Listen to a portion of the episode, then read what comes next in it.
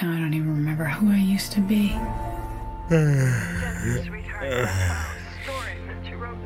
¿Qué rollo de película?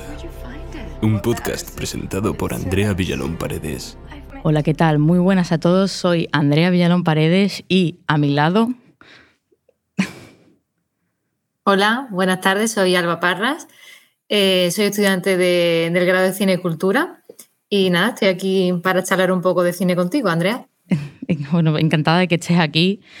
Eh, vamos a comentar una película de 2018 que se llama The Tale, que creo que desde mi punto de vista es una película que no ha tenido como mucha repercusión en España. No sé qué opinas tú. Yo eh, no sé ni cómo llegué a ella. Creo que fue porque eh, me metí así a investigar un poco en, en Letterboxd, que utilizo mucho la aplicación, y di con ella y no sé cómo. Fue, yo creo que casualidad, azar. Eh, ahora te quería preguntar, ¿conocías la, la película de antes? Pues la verdad es que no, que no la conocía. Fue a raíz de hablar contigo que me la recomendaste y bueno, tuve la ocasión de verla y, y la verdad que muy contenta. Me ha alegrado mucho tu recomendación porque me ha, me ha encantado. Eh, te quería preguntar que si te atreverías a dar como una hipnosis sin spoilers para las personas que no han, que no han visto la película. Venga, lo vamos a intentar. A ver, la película trata sobre el abuso sexual infantil. Entonces está contada de una manera muy original eh, a través de, de pequeños saltos temporales hacia el pasado. Entonces la película comienza con, con la actriz siendo ya adulta y a través de, mediante cartas que escribió ella cuando era niña, pues empieza a recordar su, su trauma. Eh, yo quería también comentar, antes de, pasar al, terreno de, spoilers y de hablar de la película más a más a profundidad, sobre el género del documental en esta película, ¿no? Porque la directora Jennifer Fox, o sea, la película se basa en su experiencia, concretamente es una película bastante personal, pero ella, eh, antes de esta película, lo único que hizo fueron documentales. Entonces, yo veo mucho cómo el género del, del documental se refleja en la película. No sé qué opinas tú de este, de este tema. Yo también lo, lo veo bastante. Es verdad que es un documental llevado a la ficción de una manera bastante sutil, pero se, se nota a la hora de narrar los hechos. También los planos, ¿no? Porque hay varias conversaciones por teléfono, que es que a mí me recuerda mucho a, a los típicos do- documentales de investigación donde se intenta destapar, no sé, pues un, Sí. una net de narcotráfico, equipo de investigación, por así decirlo, ¿no? Eh, los planos en el coche cerrados, ella hablando por teléfono, no sé, me recuerdan mucho, mucho al, al género documental y es bastante interesante cómo eh, bueno, pues la ficción y la, la real- la realidad se unen de alguna manera eh, a través de, esta película. Dicho esto, creo que voy a avisar a todas las personas que nos están escuchando y viendo de que vamos a entrar en terreno de spoilers. Si no habéis visto la peli y queréis verla, eh, por favor, pues parad el vídeo, salid, tal, y después venid. O, bueno, pues atentados a, a las consecuencias, ¿no? Em, quería hablar, porque hemos, ah, hemos estado comentando de que es una, es una película que trata el, abuso, ¿no? Y yo creo que una de, la, de, los, de los pilares fundamentales de la película es, es cómo, cómo se refleja el abuso, ¿no? Cómo em, quizás el recuerdo que nosotros teníamos de una experiencia eh, lo cambiamos con la intención de, sobrevivir, ¿no? Incluso el, personaje de, de Jennifer en la película dice que todo el mundo cuenta una historia para sobrevivir. Em, te quería preguntar sobre cómo lo ves tú esto reflejado en la película. Pues sí, es muy evidente. A mí me recordó mucho a, por ejemplo, los soldados en la guerra cuando vuelven sufren de, este, de estrés trastorno postraumático, ¿no? Que se llama así. Y, entonces- y ella totalmente sufre de eso. Entonces es una manera de sobrevivir cuando alguien tiene una experiencia tan horrible, pues no fija esos recuerdos en la memoria, sino que solo tiene sensaciones. Entonces, en la película esas sensaciones se despiertan a, a través de, la- de las cartas que ella misma escribe. Y ahí poco a poco va evocando los recuerdos que van formando al final la historia, pero son pequeños trozos. Y bueno, pues gracias a esos eslabones se da cuenta de lo que le pasó. Si, si, si- no hubiera encontrado las cartas, eso siempre se hubiera quedado ahí un poco en el subconsciente.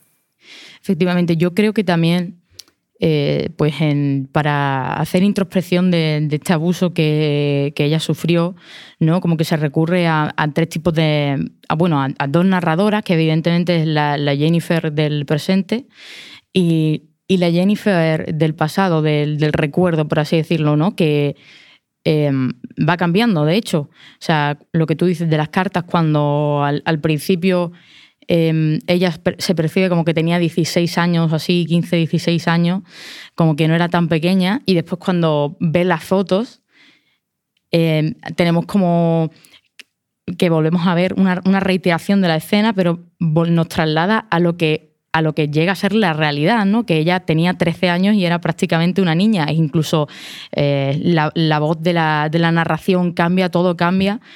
Y creo que es mm, una manera eh, bastante acertada y bastante cruel, por así decirlo, de, decir, la realidad puede, puede ser mm, peor de lo que tú te imaginas. No sé cómo ves tú el tema de, lo, de, las dos narradoras ¿no? y la intermediadora, que sería eh, pues el género documental entrando una vez más, que es la que dialoga, por así decirlo, con, el, con los personajes de su recuerdo. Sí, pues es muy interesante esa visión en la película porque es muy claro como la Jennifer adulta, eh, pues bueno, tiene un poco de inocencia, incredulidad sobre todo al no saber con certeza qué pasó, y la Jennifer niña pues se mantiene eh, en esa sensación pues de amor, que no hay violación, y poco a poco se va, el espectador ve claramente lo que hay, pero la, Jennifer niña no lo ve. Entonces hay una lucha entre las dos, que bueno, la última escena es bastante emotiva de la película y creo que, ahí se entiende un poco todo, ¿no? Sí, eh, eh, vamos, estoy totalmente de acuerdo con lo que acabas de decir. Em, prosiguiendo con el, con el tema del abuso, porque una de las cosas que vemos en, la película es que creo que es una niña que está totalmente aislada de sus padres. Es decir, sus padres tienen una vida y en ningún momento eh, consideran a, a, la niña como a una igual, por así decirlo. Es como, es una niña, básicamente, ¿no?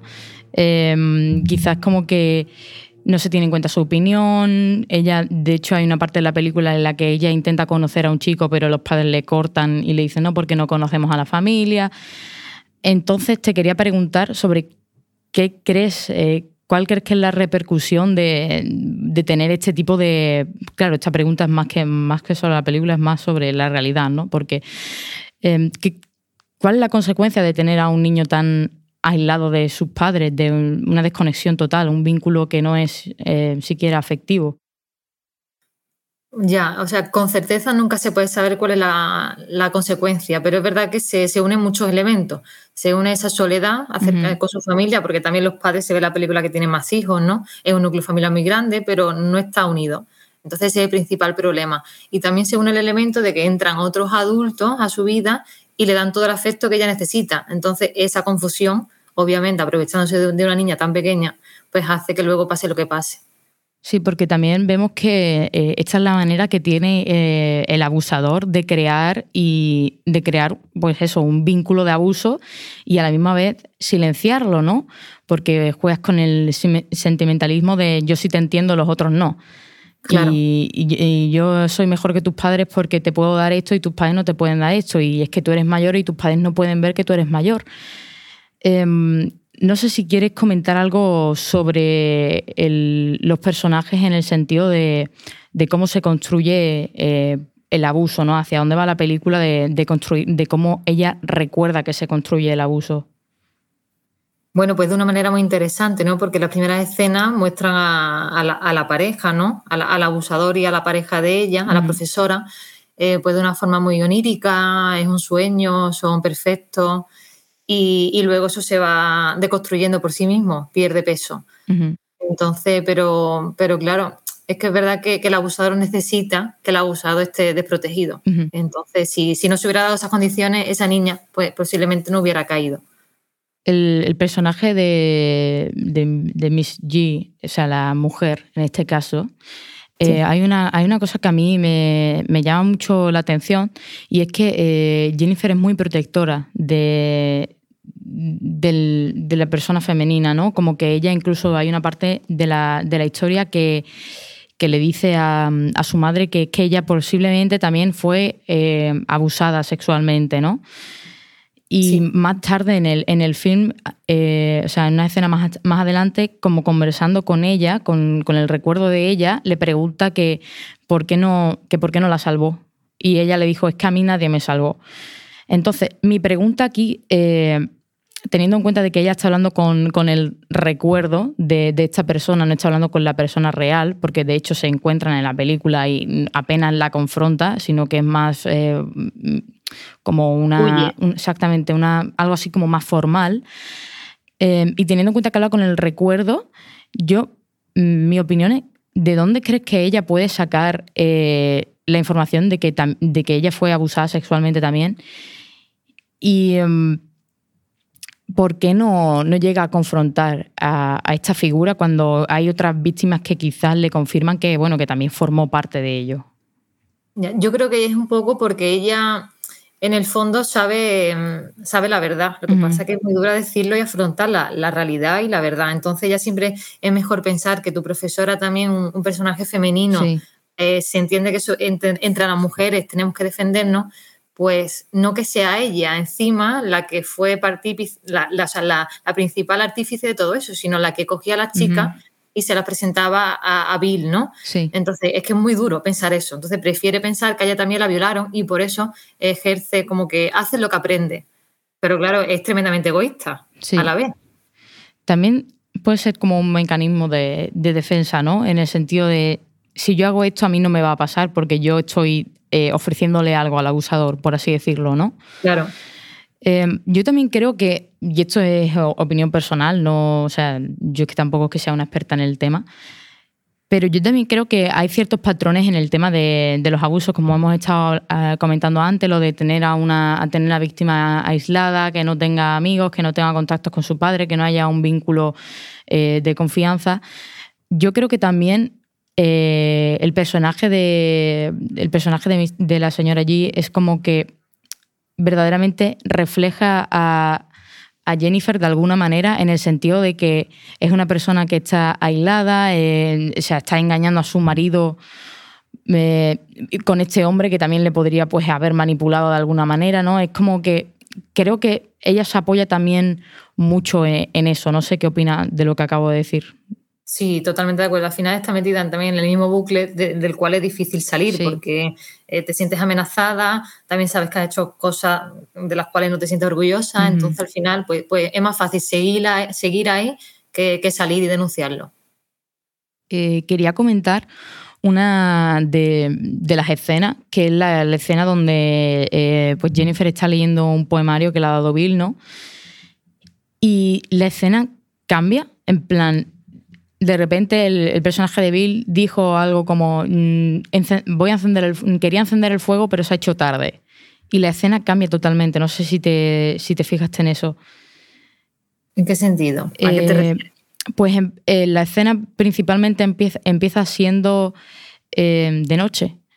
Y está el fuego encendido y los colores son más cálidos más acogedores como que empieza siendo el gesto de leer un poema como casi algo de un vínculo inocente. Exactamente. Y justamente cuando él le recuerda que el fuego no está encendido, la escena cambia en el sentido de que la iluminación ahora es de día y la iluminación eh, son colores eh, fríos. No está la calidez esa del fuego y de repente ella empieza a tener incluso hasta frío. En la, y de hecho creo que esta es una escena bastante fuerte, ¿no? Porque es como que aquí es donde empiezan los abusos sexuales. Sí. Que él le dice incluso de te puedes levantar la camiseta y, tal. Sí, que le queda claro, le lleva una manta, porque lo que tú dices, ella tenía frío y ya después se, desarrolla todo lo demás. Que es verdad que luego viendo la película no son escenas explícitas. Sí. Pero son, dan tanto lugar a la imaginación que al final llega a ser muy perturbador. Eh, una de las cosas que resonó mucho conmigo fue que eh, la Jennifer del presente, en una discusión con su pareja, ella dice como yo no soy una víctima. Le, encara y dice no soy una víctima.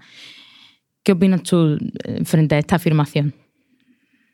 Claro que ella no se siente víctima porque es difícil em, darle eh, el valor de lo que ella sufrió, porque ella en sí tiene el recuerdo de que fue una, algo semiconsentido, una relación, como ella dice, era mi amante, Sí. pero claro, lo que ella no era consciente de que ella tiene 13 años y él probablemente tuviera 40.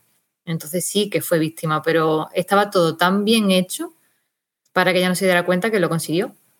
Yo también pienso que a veces como que hay palabras que se nos vienen grandes, eh, en el sentido de que creo que una, una, una víctima, o sea, sobre todo la connotación que tiene ser víctima actualmente, eh, creo que tiene unas connotaciones bastante negativas. O sea, yo no creo que nadie pueda, vamos, cuando alguien dice he sido, he sido víctima de, la connotación claramente es negativa, ¿no? Porque viene algo malo después.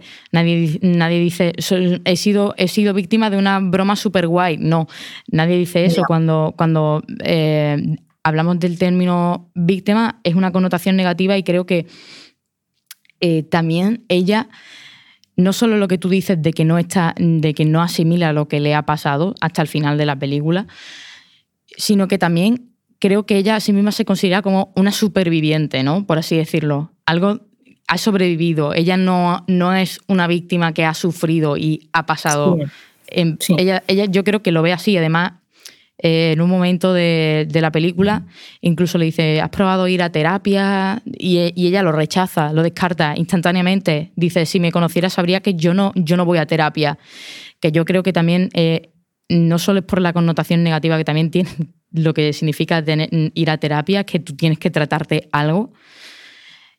Y o sea, todo esto se mezcla con lo que, lo que digo. Yo creo que ella se ha, se ha encerrado en, en una, en una cárcel de me tengo que hacer la dura, yo soy la dura y yo aquí tengo que pelear por, por quien soy, por así decirlo. No sé qué opinas. Sí, tam- también porque, claro, en el momento en el que lo cuenta, tienes mucha vergüenza. Y al final también el sentimiento de vergüenza bastante fuerte. Entonces, pues si, si no lo dice, no lo cuenta, parece que no ha asistido.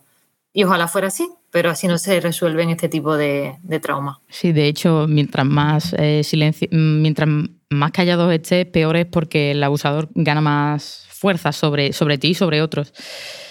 Em, comentando sobre los abusos sexuales de la película que tú antes has mencionado diciendo no son para nada explícitos, plan de quería compararlo con, con otras películas, porque evidentemente, por ejemplo, en, la, en, en el nuevo extremismo francés, no sé si lo conoces, esta, como este movimiento de cine, Gaspar Noé, por ejemplo. Sí, sí, sí. Yo también venía pensando en Irreversible, ¿no? sí, sí. Eso Eh, lo hemos visto todos, esa película. que te quería preguntar sobre, sobre, bueno, pues sobre cómo crees que es la manera correcta de enfocar eh, unos abusos sexuales, la manera de representar una violación, por ejemplo. Es que eso es algo muy personal, pero yo creo que también en el mundo del cine hay tantas variedades de representar una violación. Por ejemplo, tenemos a Gaspar Noé con Irreversible, que la escena es un plano fijo violando a Mónica Bellucci que dura nueve minutos. Y además a ti no te da tiempo ni a respirar. O sea, es muy inquietante y muchísima gente ni siquiera es capaz de ver la película por esa misma escena. Luego, por otro lado, tenemos la violación en la película de Pier Paolo Pasolini, en la película de Saló o los 120 días de Sodoma. Durante toda la película hay multitud de violaciones, pero no son tan crueles como la Ujú. película de Gaspar Noé, porque al final el- el- la, la metáfora de esa violación es como la sodomía del pueblo italiano frente al fascismo de Mussolini. Entonces tiene otro significado, ¿sabes? Y, por ejemplo, otro significado distinto, me viene a la cabeza la película de Él, de Paul Verhoeven, Donde, no sé si lo has visto, pero es muy interesante porque ahí la, la protagonista, que es Isabel eh, Rupert, es violada por un encapuchado que entra en su casa y ella quiere vengarse. Entonces, al final, lo que el espectador no espera es que se creen unos sentimientos muy distintos entre víctima y violador. Sí. Y me parece muy interesante. El síndrome de Estocolmo, si no mal recuerdo, ¿no? Exactamente, sí. Eh, también quería hablar sobre la mirada femenina, porque creo que, no sé si, eres- si estás familiarizada con el término. Sí, Eh, eh, pues quería hablar sobre esto porque creo que, aparte de que la película encaja en, en este, en esta definición ¿no? de cine de lo que sería la, la mirada femenina, también quería eh, relacionarlo como cómo se enfoca, se enfocaría eh, las violaciones y los abusos sexuales desde, desde, este punto de vista, ¿no? Porque está claro que las películas que, has mencionado son unas películas que quizás pues tienen un cierto de punta, un cierto de, es que no sé, como más enfocadas hacia la mirada masculina, por así decirlo. son directores masculinos. exactamente. Y, quizás como que se juega también con un poco la, sexualización y el morbo, por así decirlo. Sí. Em, entonces, no sé si viste la película de una joven prometedora. Sí, me encanta esa película. Eh, esa película, concretamente, yo creo que una de las cosas que hace muy bien es el tema de tratar los abusos sexuales porque nunca los ves. Sí. Em, entonces quería plantearte la pregunta de, pues eso, de cómo lo relacionan las diferentes miradas con la representación de los abusos sexuales en la gran pantalla. Es verdad que hay mucha diferencia y siempre eso ha, llevado a mucha controversia. Por ejemplo, eh, la película de la vida de Adele, que también su director es un hombre, no trata de violaciones ni nada de eso, pero hay mucho sexo. Y esa película fue muy controvertida porque se, la principal denuncia de los críticos fue que el sexo era eh, estaba hecho por y para hombres. Y cuando la relación es lésbica. Entonces, pues, pues sí, esto se puede extrapolar a si el director es, hombre o si, la, o si la directora es mujer pero yo creo que al final mm, también hay que ir un poco más allá, ¿no? Si, porque esto como es algo tan personal, a lo mejor a ti te parece que Irreversible es mm, grotesquísima y a mí me parece una obra de arte, porque lo trata de una manera distinta. Yo, no, yo personalmente no me quedo con que la mirada sea de un hombre, para un hombre, porque pues yo disfruto igual de la película y soy una mujer. Yo intento siempre ir un poco más allá, pero entiendo que hay otras personas que, que le den una vuelta de tuerca. Claro, porque yo cuando, cuando yo, por ejemplo, pienso de, abusos sexuales en, el cine, em, se me viene a la cabeza para quién. O sea, lo primero no es si lo hace un hombre o una mujer, sino para quién está enfocado esa escena o cuál es el propósito de, poner un abuso sexual en, en, en tu película y hacerlo explícito porque, claro, yo me pongo en la piel de, otra, de otra persona, ¿no? Que digo, en plan de si yo he sufrido un abuso sexual y me siento en el cine y hay personas que están hablando de obra maestra y que, no, que para nada estoy diciendo que el cineasta se, se, tiene que hacer responsable de las emociones que causan otros espectadores. Simplemente te estoy, estoy diciendo que creo que es un tema bastante violento de tratar. Por ejemplo, en el cine tampoco se tratan mucho eh, los abusos sexuales a los niños, concretamente con esta película. Creo que por eso eh, esta película innova también mucho, porque no es algo que, se trate mucho en el cine, ni tampoco se habla de, Sodoma a los niños, ni de matar a niños. Es algo que es completamente tabú en el tema del cine, que seguro que habrá alguna otra película, pero es tabú. Entonces, como que pienso que desde mi punto de vista, y esto es mi opinión, creo que quizás las agresiones sexuales no pesan tanto ni se le da el significado que se le tiene que dar. No sé si coincides conmigo, estás de acuerdo o no. Sí, en parte sí, pero es verdad que tengo que matizar que últimamente, como mm, menos mal que se ha puesto un poco de moda eh, gracias a muchos documentales, muchas películas, el abuso infantil, por ejemplo, en la iglesia, sí. pues cada vez se hace más. Hay más películas que, reflejan eso, que ha existido y bueno, pues existe. Entonces, eh, ahí sí que se desarrolla. Pero esto es como todo. Eh, a mí a veces sí que me gusta que, que las cosas sean explícitas porque, es como hemos dicho antes, si se ve, se refleja mejor. Muchas veces lo que no se ve se da lugar a, pues, a a la imaginación de cada uno, pero sigue estando ahí, en el aire, pero no, no es real. Entonces, a mí personalmente mm, sí me, gusta que me sorprenda y no me importa que sea explícito o no, la verdad. Bueno, ahora quería hablar ahora de, la escena final. Sí. Em, ¿Qué piensas de ella? Pues a ver, tengo un poco así una sensación agridulce porque me gustó, me, me pareció original, pero para mí el final fue un poco de chimpón. Me esperaba que, se desarrollara un poco mal, que tuvieran una conversación un poco más larga, que, al final, bueno, ¿puedo hacer spoiler? Sí, sí, sí, sí. Vale, pues que, la Jenny de niña diera su brazo a torcer. Pues como, que ella se diera cuenta de lo que le había pasado, entonces pues a lo mejor la Jenny adulta se sanara en ese momento. Y eso no ocurrió. La película se acabó antes. Entonces como, uff, después de, todo lo que he sufrido contigo, Mm, nos hemos quedado un poco a media, esa fue mi sensación. Yo, eh, o sea, yo sinceramente, yo cuando, yo cuando, o sea, yo cuando llega al final, una de las cosas que a mí me, quizás me, me molestaron, pero es porque no porque yo diga está mal hecho o tal, sino es la sensación que me crea a mí es de yo nunca confrontaría a, esa persona, persona en, en, un entorno que está súper protegido. Es decir, eh, le están dando un premio, eh, hay muchísimas personas que están allí que, tienen, que lo, ven como, como un referente. Entonces, claro, evidentemente tú vas allí y, lo, y le destapas la máscara lo, bonito, ¿no? El final feliz es que todo el mundo aplaudiese y dijese, es un hijo de puta, eh, échenlo de aquí, quítenle el premio. Eso me esperaba yo, sinceramente, y no ocurrió. Exactamente, eso es lo que no va a ocurrir, porque allí, o sea, es un protegido, por así decirlo.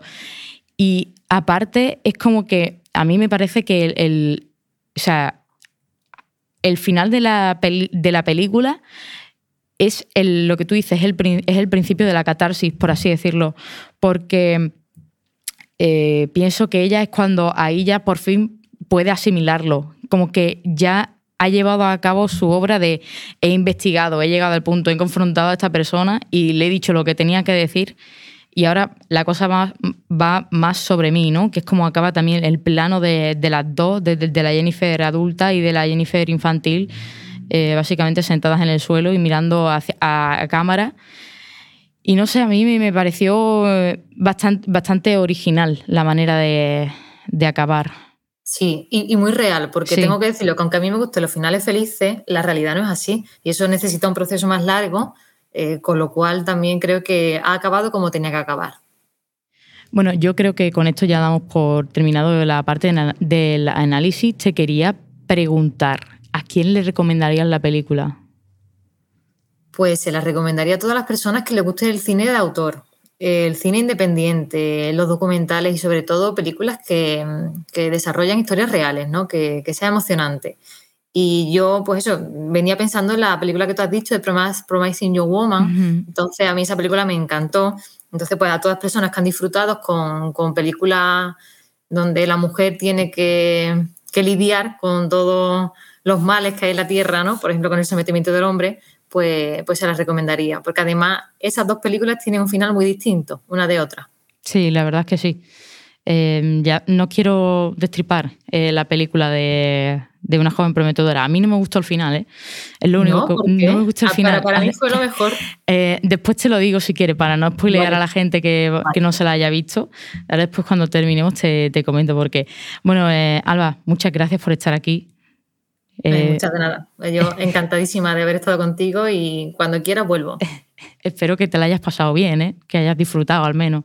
Muy bien, muchas gracias. Eh, pues nada, hasta aquí el programa de hoy y pues nos vemos pronto. GG.